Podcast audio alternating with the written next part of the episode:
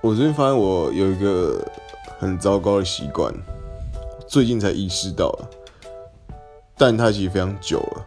就是我发现我睡觉一定要抱着一个东西，比如说枕头，或者是棉被，或者是人。对，我一定要抱着一个东西，我才有办法睡觉。然后我还非常喜欢睡在自己的手上面。对，我我不知道大家有没有办法想象，也是一件有点怪的事情。我觉得不知道哎，这样好像不太好，因为我常起来都腰酸背痛。但我没有抱这个东西，我真的会睡不着。